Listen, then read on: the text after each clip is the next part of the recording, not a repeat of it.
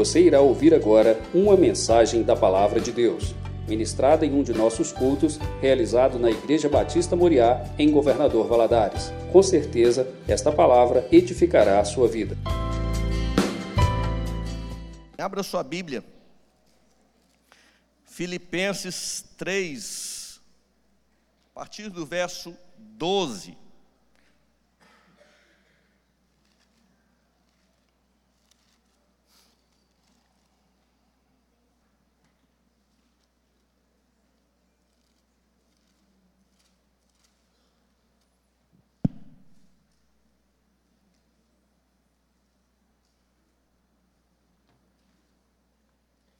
Glória a Deus, que benção, Deus é bom todo o tempo. Estamos numa grande corrida, irmãos. Estamos numa grande corrida. Queira você ou não, você foi escalado pelo Deus Todo-Poderoso para correr. A questão é se vamos correr do jeito certo ou se vamos ficar ali, lentamente caminhando. Mas fato é, não tem como escapar dessa corrida. Deus nos chamou para caminharmos rumo à eternidade e nós estamos nessa corrida.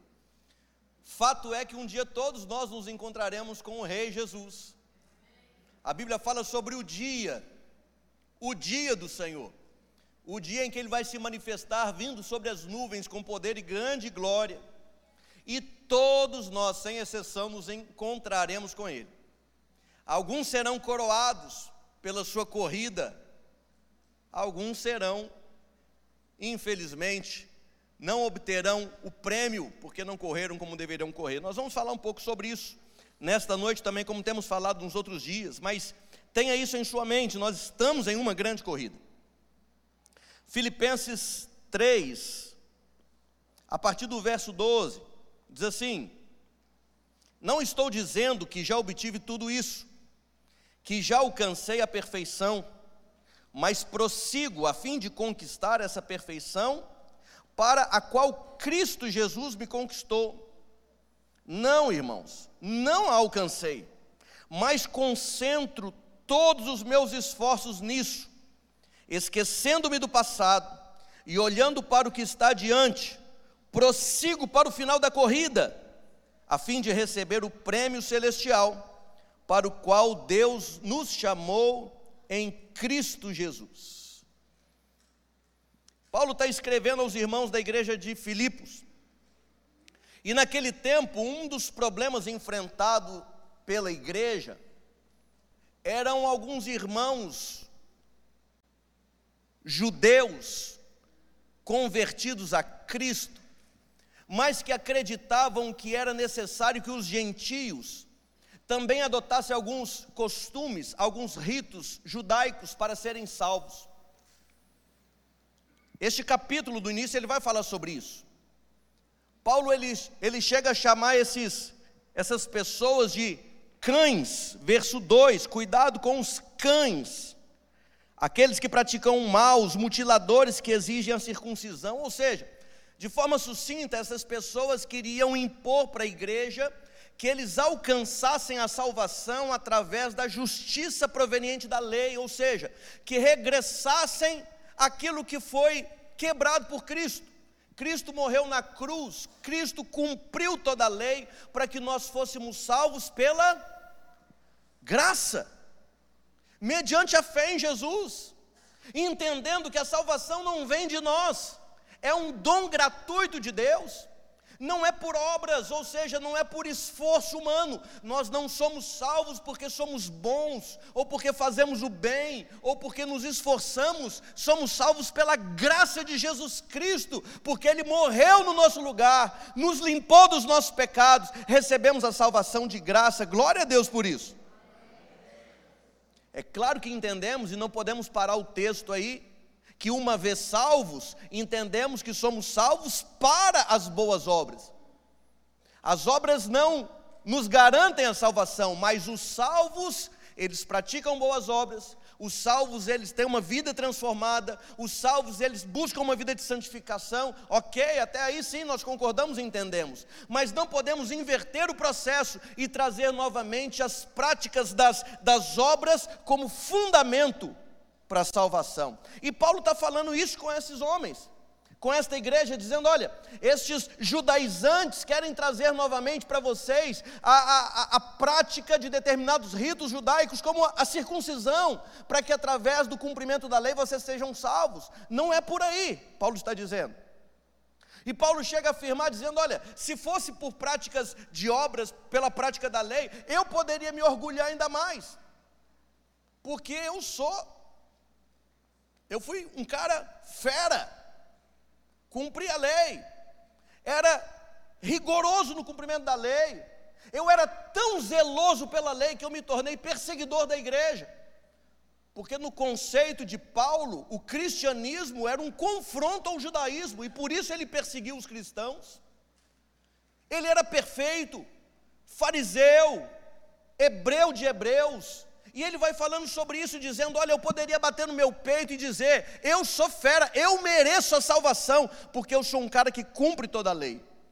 Mas aí Paulo diz: Olha, mas quando eu conheci a Cristo, eu compreendi que nada disso tinha valor. Diante da glória de Deus, diante do sacrifício de Jesus por mim, diante daquilo que Cristo fez na cruz por mim, o meu esforço não vale nada, porque Deus é tudo. Jesus Cristo é o Senhor, Ele sim é maravilhoso e Ele é o alvo da minha vida. Por isso, Paulo faz essa declaração que nós lemos: ele diz, eu não estou dizendo que já obtive tudo, que já alcancei a perfeição, de fato eu não alcancei, mas prossigo para o alvo. Paulo defende então a sublimidade da salvação em Jesus e o seu desejo de viver inteiramente para Cristo.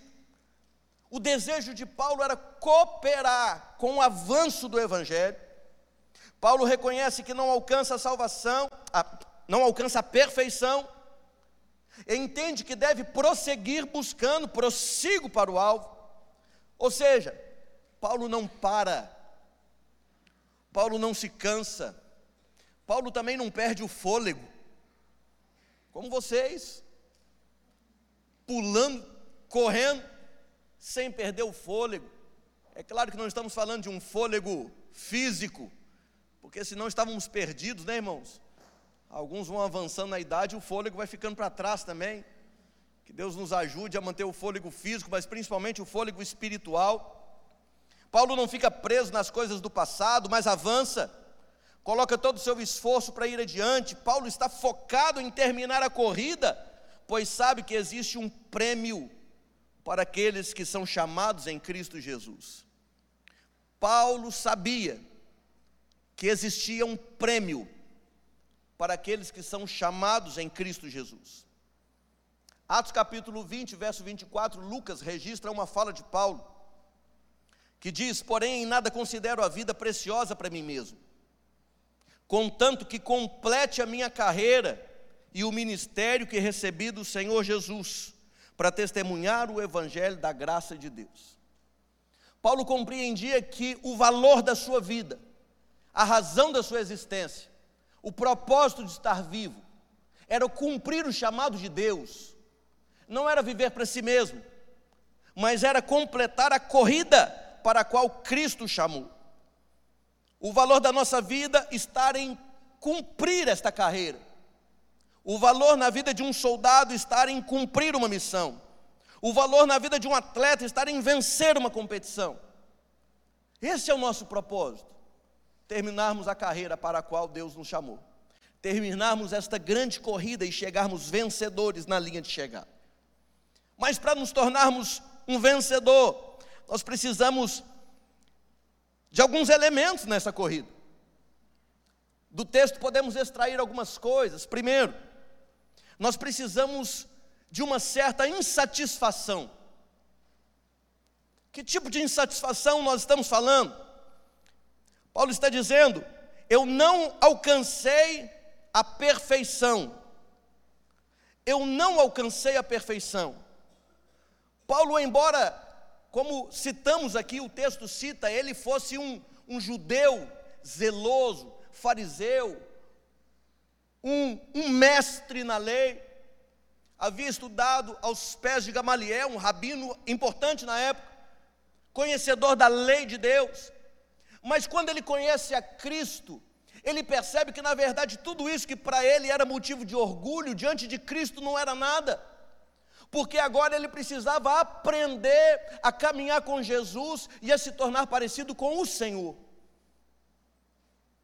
Numa grande corrida, um atleta, quando ele está se preparando para uma competição, ele precisa superar suas próprias marcas.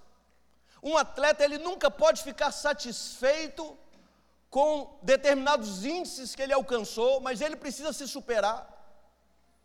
Ele, ele marca o seu tempo, ele faz uma corrida, ele marca o tempo, e aí ele se prepara mais, e daqui a uma semana ele corre de novo, e ele marca o tempo novamente, e de repente ele consegue superar ali um segundo. Um segundo é muito, mas ele treina mais um pouco e ele tenta superar novamente a sua marca, e assim é a vida do atleta. Um atleta vencedor, ele está sempre tentando se superar, ele nunca está satisfeito com as suas marcas. Isso é exemplo para nós, irmãos. Um crente sincero, um cristão maduro, ele sempre vai fazer uma autoavaliação honesta. Para nós vencermos a carreira da fé, nós precisamos sempre fazermos uma autoavaliação honesta.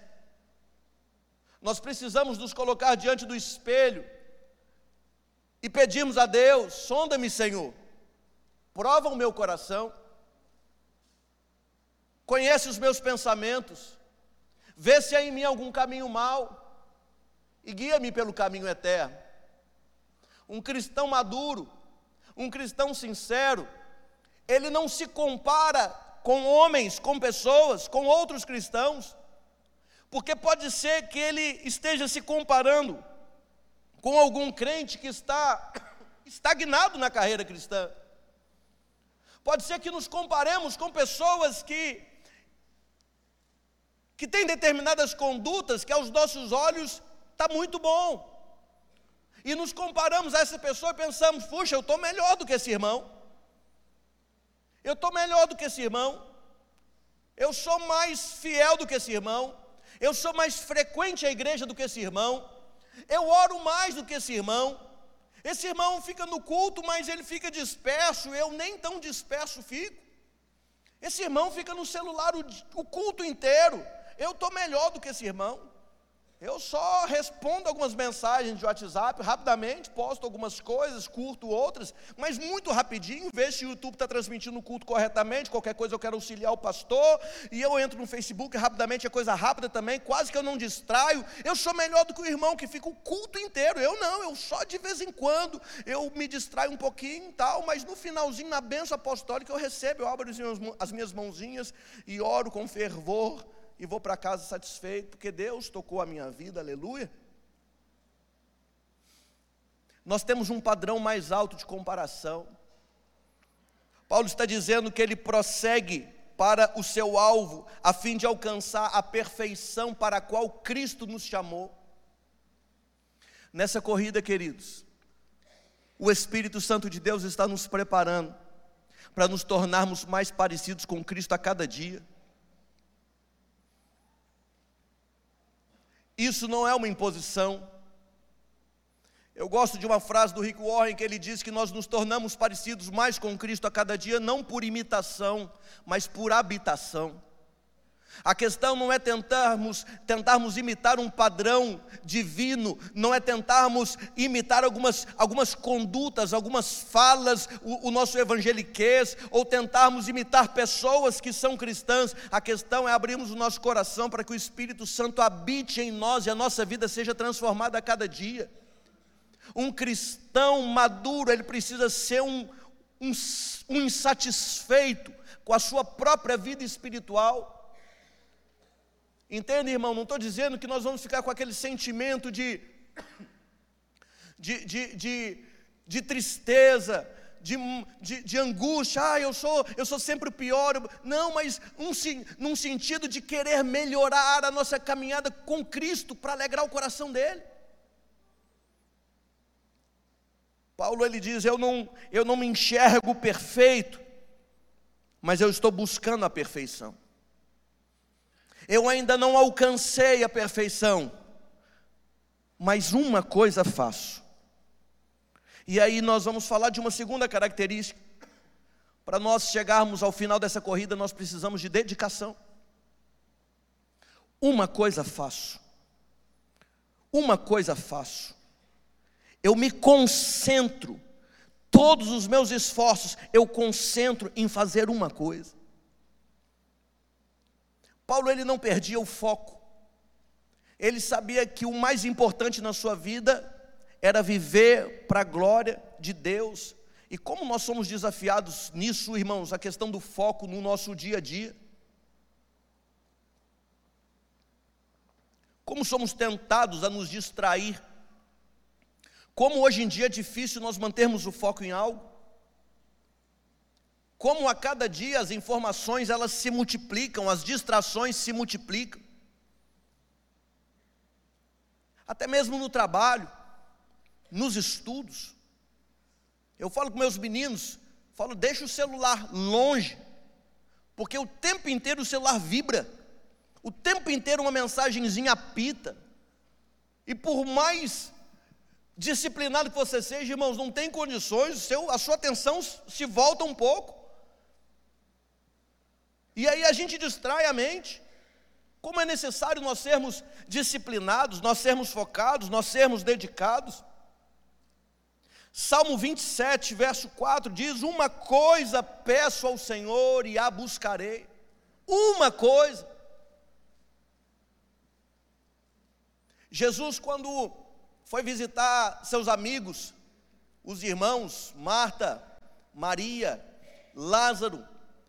Lucas capítulo 10 conta esse episódio, que chegando lá na casa dessas irmãs, Maria logo se assentou aos pés de Jesus e Marta foi arrumar a casa. Marta foi se, se dedicou nos seus afazeres. Talvez, irmãos, todos nós, se fizéssemos a primeira leitura antes de concluir a história, nós concordaríamos com Marta. Maria ficou sentada aos pés de Jesus e Marta trabalhando, arrumando a casa, servindo a Jesus. E pensaríamos: uau, que mulher dedicada, que boa intenção, que zelo com a casa, e talvez pensássemos em Maria: que menina folgada, não faz nada à toa? Será que ela não vê a irmã trabalhando? Irmãos, para para pensar. Já sabemos o final da história e talvez isso acabe, acabe nos induzindo a, a já dar uma resposta como a de Cristo. Mas fato é que mesmo hoje é muito mais fácil nós agirmos como Marta do que como Maria. Algo que eu tenho falado muito na igreja é que uma das maneiras de fugir de Deus é trabalhando para Deus. Porque às vezes nós nos envolvemos com tantos trabalhos, com tantos afazeres, com tantas coisas, que mal sobra tempo de nos assentarmos para ouvirmos aquilo que Deus quer falar ao nosso coração. E é claro, não estou de maneira nenhuma desincentivando os irmãos a servirem na igreja, a se envolverem com as coisas da igreja, não é isso. Só estou propondo uma reflexão: será que nós estamos substituindo o se assentar aos pés de Jesus pelo servir a Jesus? E infelizmente, muitas vezes, o serviço a Jesus nos tira o privilégio de sentar aos seus pés e ouvi-lo. Quando Marta adverte Jesus, chama a atenção de Jesus e pede que Jesus mande a sua irmã vir trabalhar também.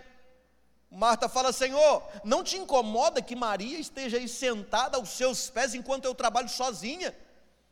A resposta de Jesus, os irmãos sabem, foi: Marta, Marta, você está muito inquieta, mulher. Você está muito atarefada. Maria, sua irmã, escolheu a melhor parte.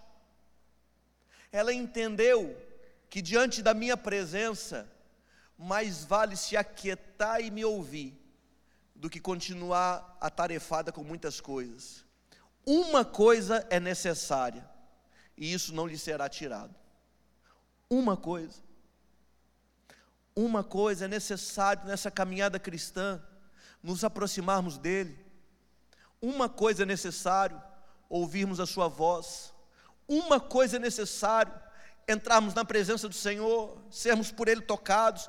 Uma coisa, irmãos, o que nós estamos fazendo na nossa caminhada, na nossa corrida cristã, será que estamos enchendo os nossos dias com um milhão de coisas? E às vezes não temos tido tempo para ouvir a voz de Deus. Nós estamos em uma grande corrida. Um atleta, ele precisa de dedicação, ele precisa de foco, ele precisa se abster das distrações. Um atleta, ele precisa estar com, perdão, completamente dedicado ao que Deus o chamou para fazer. O Senhor tem nos chamado para estar com Ele para adorá-lo acima de todas as coisas, para compreender que a nossa vida é para a glória dele. Aonde estivermos e o que fizermos, em tudo, que o nome do Senhor seja glorificado. Além da dedicação, Paulo ainda fala da direção. Quem corre, não corre olhando para trás, mas tem o seu olhar fixo na linha de chegada. É claro, Ninguém corre olhando para trás, você vai cair. Um corredor, um atleta, ele precisa ter com muita clareza aonde ele quer chegar e ele mira, ele olha aquela faixa, ele não olha nem para o lado, ele corre, ele avança com todas as suas forças, olhando para o alvo, todos os seus esforços, esquecendo-se do passado, das coisas que ficaram para trás, ele olha para frente. Quantas vezes, irmãos, nós somos tentados a recuar quando olhamos para situações passadas? Quantas vezes chega na igreja irmãos feridos, irmãos magoados, irmãos chateados, e aí a gente vai conversar, perguntou, meu irmão, o que, que aconteceu? Por que, que você está vindo para a nossa igreja? Por que, que você veio aqui? Você já é cristão, por que, que você não continua lá onde você está? Por que, que você não permanece no lugar onde você já está? Ah, não, pastor, estou muito chateado. Eu estou muito triste. Ah, estou muito decepcionado. Ah, porque o irmão fez isso. Ah, porque o pastor fez aquilo outro. Ou então porque não fez aquilo, ou deixou de fazer aquilo outro. E as pessoas começam muitas vezes a derramar suas tristezas, suas bagos. E claro, irmãos, nós somos seres humanos. Uma vez eu perguntei na igreja, pastor Rimac, quantos aqui já ficaram decepcionados na igreja? Quantos aqui já ficaram entristecidos na igreja por algum motivo? Ou porque o pastor pisou na bola, ou porque algum irmão pisou na bola, e lá na minha igreja, irmãos, pasmem, todos levantaram as mãos, inclusive eu, pastor Rimac. Aqui eu sei que não preciso perguntar, porque não vai ter ninguém. Mas lá em Belo Horizonte, irmãos, a igreja inteira viva levantou a mão. Todos já tinham sido decepcionados, magoados, entristecidos, e mais um monte de outros idos na igreja do Senhor, na santa igreja do Senhor Jesus. E aí eu fiz uma segunda pergunta. Eu falei assim: abaixa as mãos, irmãos, deixa ninguém ver. Quantos aqui já foram aqueles que magoaram, que entristeceram, que feriram, que chatearam, que foram o agressor moral, espiritual de pessoas na igreja do Senhor Jesus? Aí eu fui o primeiro a levantar a mão. E aí, timidamente, alguns foram levantando. Eu falei: levanta, miserável, levanta a mão, confessa. Aí as pessoas também levantaram as mãos. Sabe por quê, irmãos? Porque da mesma forma que nós somos feridos, nós também ferimos. Da mesma forma que somos entristecidos, nós também entristecemos. E por que que a gente se sente no direito de, de esmurecer o coração ou de, ou, de, ou de elevar nossa mágoa acima da mágoa que muitas vezes provocamos no nosso, nos nossos irmãos? Fato é que nós somos falhos mesmo. Se não for a graça do Senhor, se não for Sua misericórdia, se não for o amor de Deus, para nos purificar dos nossos pecados, para nos perdoar e também para nos ajudar a perdoar o irmão e ajudar o irmão a nos perdoar. Ah, irmãos, a gente não continua na caminhada, a gente fica só olhando para o passado. Eu contei que certa vez uma irmã me procurou no final do culto, havia pregado no culto, e a gente tem hora, irmãos, tem hora, de vez em quando a gente acha que é usado por Deus. É Deus que nos usa, mas às vezes a gente acha, né, que fala assim: ai, nossa, hoje eu arrebentei, hoje eu preguei demais, hoje foi uma bênção. E no final do culto a irmã me procurou, falou, pastor Léo, eu queria falar com o senhor. Falou, irmão, mano, pois a gente vai com aquela expectativa, né? De repente vai falar, ah, que bênção. A gente já vai até com a palavra assim preparado, oh, obrigado, glória a Deus, né? Ela falou, eu queria falar com o senhor, o senhor tem me atrapalhado muito. Irmãos, eu freiei nas quatro, vim derrapando assim, mas eu te chamei hoje aqui para liberar perdão porque há muitos anos eu te vejo pregar, isso me atrapalha demais. Irmãos, eu fiquei assim. Foi no queixo, sabe aquela que pega no queixo assim? Me atrapalha demais. Eu, ô irmão, pode, pois não, me fala então para eu te pedir perdão. Falar muitos anos, eu pedi para você me ajudar com meu filho adolescente. Você lembra do fulano de tal? E eu lembrei. Era um menino tímido, menino que ficava mais no canto. E eu me lembro de tê-lo, de ter tentado envolvê-lo com a turma, mas talvez faltou um esforço a mais. Talvez realmente faltou um cuidado a mais, talvez faltou uma visita, talvez faltou, faltou algo. Eu sei que aquela irmã, não sei se realmente foi culpa minha ou não foi, mas o sentimento dela de tristeza em relação a mim era muito grande. E ela concluiu falando: Pois é, ele está desviado. E eu entendi que ela queria jogar todo aquele peso em cima de mim. Eu falei, ô oh, minha irmã, você me perdoa. Se da minha parte faltou algo, faltou um empenho, faltou. E eu não tive mais o que falar, irmãos. Ah, pastor, como é, como, como é que terminou a história? Terminou assim, horrível. Terminou sem palavras. Terminou com um pedido ali de perdão, terminou com uma oração pelo menino para que Deus o traga. Eu não tenho notícia se se restaurou ou se voltou, não tenho notícia mais, eu não encontrei mais com essa irmã. Mas eu só estou contando esse exemplo para mostrar que a gente decepciona pessoas. Por isso que Paulo está dizendo assim: deixando as coisas que ficaram no passado, eu prossigo para o alvo. Se a gente olhar para o passado, a gente tropeça e cai. Se a gente olhar para trás, a gente não avança. Se a gente ficar preocupado com as tristezas, decepções, coisas que já passaram, a gente não vai para frente. Que nesta noite, em nome de Jesus, o Espírito Santo nos ajude a compreender, não importa qual o tamanho do seu passado. Para os meninos aqui, o passado é menor, tem menos tempo de vida, mas o passado vai crescer a cada dia. Se vocês crescerem entendendo que passado tem que ficar para trás, é claro que serve de referência, serve de aprendizado, mas, mas eu, eu preciso avançar.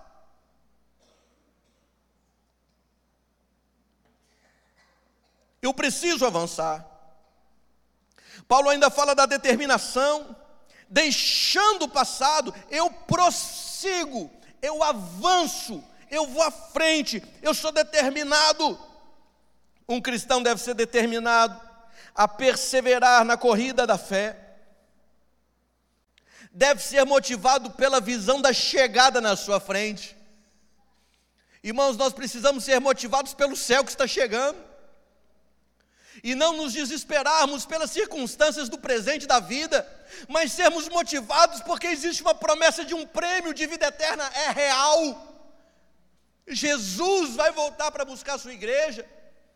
E se não der tempo de esperá-lo, se morrermos antes, antes também nos encontraremos com Ele na glória. Isso precisa ser motivação para nós continuarmos na nossa corrida. Existe um prêmio, e Paulo está dizendo isso. Eu prossigo para o fim da corrida, a fim de receber o prêmio celestial para o qual Deus nos chama em Cristo Jesus. Existe um prêmio celestial para cada um de nós. Na corrida terrena, Foi citado aqui o texto de 1 Coríntios, capítulo 9, que diz que o prêmio nesta corrida, na, na corrida terrena, é um prêmio perecível. Verso 25. Todo atleta em tudo se domina, 1 Coríntios 9, 25. Todo atleta em tudo se domina, aqueles para alcançar uma coroa corruptível, nós, porém, é incorruptível. Existe um prêmio que é imperecível, ele nunca vai acabar. Na corrida terrena, apenas um vence, no mesmo texto, Paulo, Paulo cita que os que correm no estádio correm, mas um só leva o prêmio. Mas na carreira da fé, na carreira da fé, quando Paulo escreve a Timóteo, na sua segunda carta, 4, verso 8, Paulo diz que todos aqueles que esperam com grande expectativa a vinda do Senhor receberão um prêmio. Todos que esperam com grande expectativa a vinda do Senhor se tornarão vencedores. No texto que nós lemos de Filipenses, Paulo diz: Eu deixo as coisas para trás e eu prossigo para o alvo, eu quero terminar a corrida. Quando Paulo escreve a sua segunda carta a Timóteo, Paulo já estava à beira da morte, seria martirizado, morto, estava preso, condenado à morte, por ter sido fiel a Jesus. Ele estava chegando ao fim da sua carreira, da sua corrida talvez aos olhos humanos, como um derrotado, preso, seria martirizado, mas aos olhos dele, um vencedor.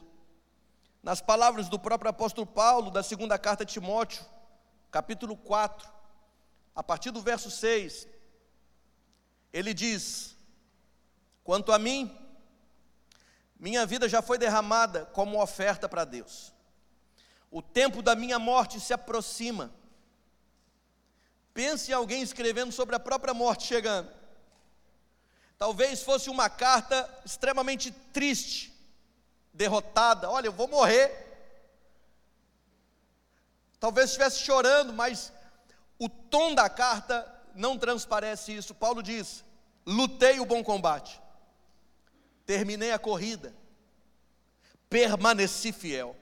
Agora, o prêmio me espera a coroa da justiça que o Senhor, justo juiz, me dará no dia da sua volta. E o prêmio não será só para mim, mas para todos que, com grande expectativa, aguardam a sua volta. Eu quero encerrar lendo o último parágrafo desse meu sermão. Diz assim: a corrida é por toda a vida, irmãos. Não há pausa não há férias. Cutuca o seu irmão fala assim: Você sabia que não tem férias de ser crente? Nós não estamos na escola, irmãos. Não existe isso, estou dando um tempo. Estou dando um tempo de Jesus. Você pode dar um tempo do trabalho, você pode dar um tempo da escola, um tempo que eu digo férias, tá, gente? Chega em casa falando, mãe, o pastor falou, acho que eu resolvi, eu vou dar um tempo da escola. Na verdade, vocês já estão dando tempo, né? Ontem foi sábado, hoje é domingo, amanhã você volta. Já foi seu tempo. Mas na carreira cristã não há descanso, irmãos. É um compromisso integral, não dá para relaxar, entenda isso, não dá para relaxar. É uma guerra, é uma luta constante que exige fidelidade total.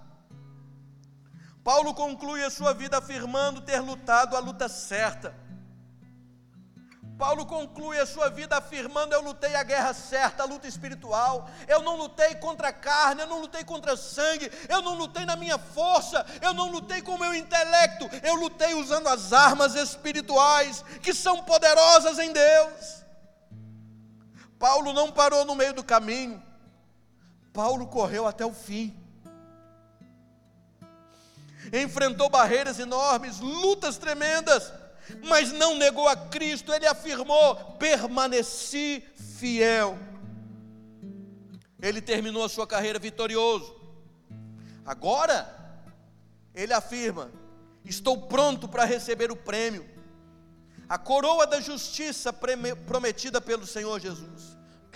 E por fim, ele incentiva a todos a também completarem a corrida, assim como ele, pois há uma coroa prometida para todos aqueles que vivem com expectativa e fé na volta de Jesus. Aguardar a volta do Senhor é mais que crer na sua vinda. Aguardar significa crer que Ele virá e estar preparado para recebê-lo. Nós vamos orar, mas eu queria dar um exemplo. Pedir permissão para Amanda para dar o exemplo de como nós somos aguardados nessa chegada aqui agora. Os irmãos Fernando e Amanda nos receberam em seu lar, na sua casa. E eles foram avisados que nós chegaríamos. E eu imagino que eles tinham fé que nós chegaríamos. Eles sabiam que nós estávamos vindo. Já tínhamos combinado a viva no início do ano, nós combinamos, já estávamos orando a respeito. E durante o ano a gente vem conversando e trocando ideias sobre o tema. Ou seja, era certo que eu viria. Amanda sabia que eu viria. Mas aguardar a minha vinda é mais do que saber que eu viria é preparar para eu chegar. E aí, assim que chegamos, tinha um cartaz na porta de entrada. Bem-vindos, Pastor Léo, Ellen, Júlia e Davi. E aí nós já ficamos assim, uau, que legal. Que legal, ela teve o cuidado de imprimir um cartaz ali de boas-vindas. Isso aquece o coração. E aí nós chegamos ali no quarto, e uma cama toda arrumada. Eu vou tirar foto daquela cama.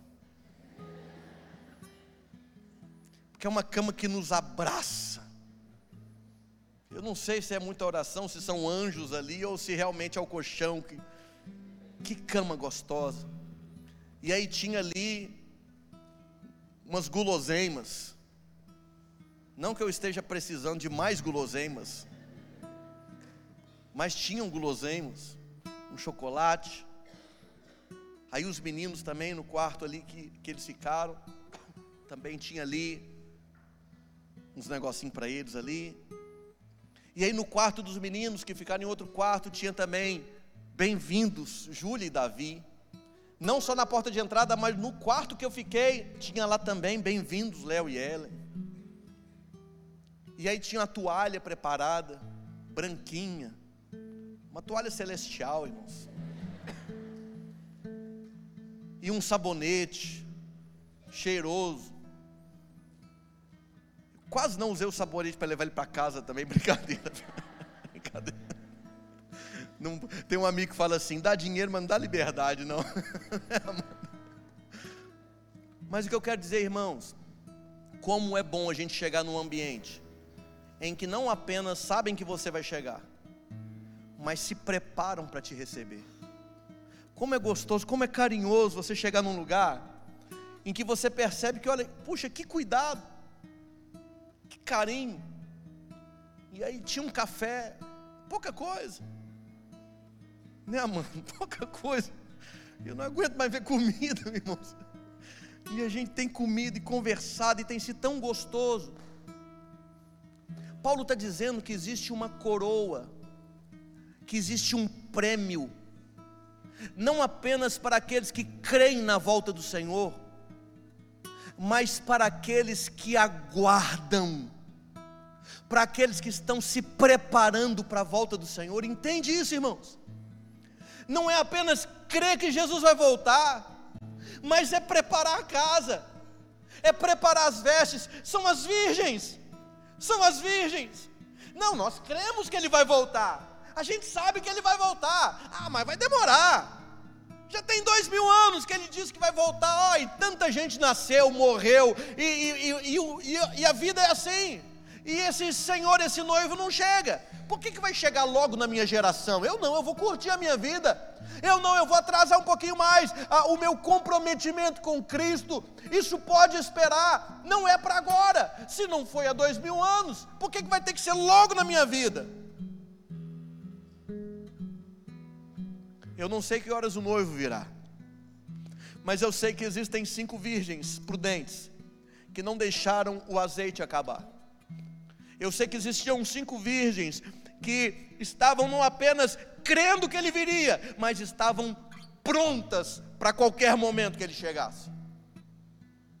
Há uma coroa, há uma promessa, há uma vitória, há um prêmio maravilhoso no final dessa corrida. Nós estamos chegando lá. Você já pode ver a faixa. Nós vamos atravessar a faixa, tem um prêmio para todos aqueles que aguardam com grande expectativa a vinda do Senhor. Irmão, não creia apenas que Jesus vai voltar. Se prepare. Arrume a casa. Arrume a vida. Troque as suas vestes Deixe as vestes do pecado, do passado, da tristeza, das angústias, tudo aquilo que te atrapalha de correr. Tire essas vestes, deixe para trás. Seja revestido com aquilo que Deus tem para a sua vida, para que quando o Senhor voltar, você chore de alegria e não de desespero, como as virgens choraram, gritando: Abra-nos a porta. Eu não conheço vocês. Quem me aguardava já está comigo. Quem não me aguardava, a oportunidade já passou. Que nessa noite o Espírito Santo tenha falado ao seu coração, irmãos. É a nossa oração e tem sido. Que você saia daqui com essa consciência. Como repetimos essa frase, estamos em uma grande corrida. Tem um prêmio lindo esperando por nós seremos coroados. A glória não é nossa, a glória é dele, de Cristo. Mas ele prometeu uma coroa para todos aqueles que o aguardam. Que você o aguarde, preparando o melhor que você tem para ele. Vamos fechar os nossos olhos, vamos orar.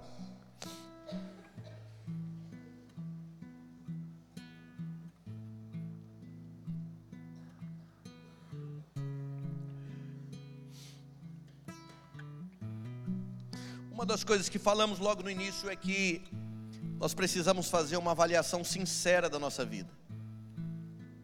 Nós precisamos fazer uma avaliação sincera da nossa vida. Eu queria te propor isso, que você fizesse nesse momento uma avaliação sincera. Não se comparando a outros, mas se comparando a Cristo. Como está a sua vida? Você tem se parecido com Jesus cada vez mais? Ah, mas Jesus é perfeito, sim. Mas a Bíblia diz que nós devemos nos tornar imitadores de Deus, como filhos amados.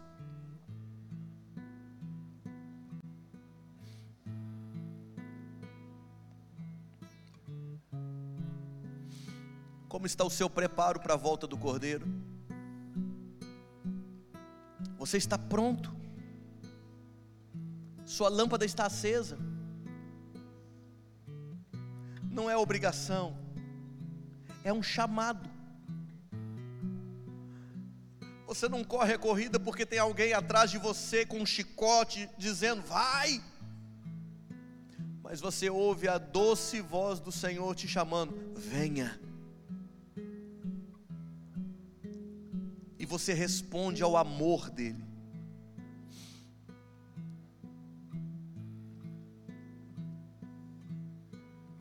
De tempos em tempos, irmãos, é bom nós nós fazemos essa autoavaliação. E ao mesmo tempo, de tempos em tempos, é bom nós nos posicionarmos e falarmos: eu vou eu vou mudar a direção. Eu vou tomar uma atitude. Eu vou me comprometer mais. Eu vou me preparar para esperar o Cordeiro. Eu quero orar por você que deseja se preparar melhor. Você que deseja se posicionar diante de Cristo nessa noite. Você que sente Deus falando ao seu coração. Um chamado divino, cheio de amor. Para que você conserte algumas coisas na sua vida e se posicione diante de Deus. Não por causa dos outros, por causa dele, o amado da nossa alma. Se você deseja essa oração, se você quer sair daqui renovado, renovado não por causa da oração de um pastor, renovado por causa da decisão do seu coração de se comprometer com Cristo. Eu vou pedir que onde você estiver, sem nenhum constrangimento, se coloque de pé. A igreja em oração, toda a igreja orando. E você, irmão, que não vai se colocar de pé, que você permaneça em oração mesmo. Ore. Ore pelos nossos irmãos. E aí, querido irmão, não tem nenhum tipo de julgamento. Quem fica de pé, fica de pé pelo que Deus falou no seu coração. Eu não faço ideia do que Deus falou com você. É você e Deus é a sua vida e Deus. Deus, nós colocamos diante do Senhor a vida dos nossos irmãos. O Senhor sabe a motivação do coração deles de se colocarem de pé. O Senhor fala conosco de maneiras tão diferentes. Às vezes a mesma palavra, ela, ela tem aplicações tão diferentes, porque é o Espírito Santo que fala através da sua palavra. Por isso, Deus, em nome de Jesus, que eles sejam renovados nessa noite, fortalecidos, restaurados, aquilo que o Senhor está falando, impactando, que eles saiam daqui fortalecidos para a glória de Deus. Que o Senhor quebrante o coração, que o Senhor renove as forças, que o Senhor renove o fôlego para terminarmos essa corrida, que o Senhor renove o nosso ânimo, a nossa fé, a nossa esperança, a nossa expectativa para prepararmos para recebermos o Senhor. O Senhor está voltando e nós queremos, nós queremos o prêmio que o Senhor nos prometeu. O maior prêmio que receberemos é a presença do Senhor. Esse mundo pensa em prêmios em forma de ouro, de dinheiro, de bens, mas o maior prêmio é a presença eterna do Senhor, é a vida eterna é a vida eterna na presença de um Deus todo amoroso, todo poderoso, todo gracioso. Nada, riqueza alguma se compara à presença do nosso Deus. Por isso, Deus, que possamos já experimentar este prêmio desde agora. Desde agora já vivamos esta eternidade, esta comunhão divina, que sejamos abençoados e fortalecidos em nome de Jesus. Que o Senhor, que o Senhor abençoe toda a igreja, todos os nossos irmãos. Que o Senhor abençoe aqueles que estão ouvindo ou ouvirão esta mensagem posteriormente. Que sejamos tocados pelo Teu Santo Espírito, renovados e fortalecidos. Em nome do Senhor Jesus. Se você crê, diga amém. Se você puder, glorifique o nome do Senhor. Glória a Deus.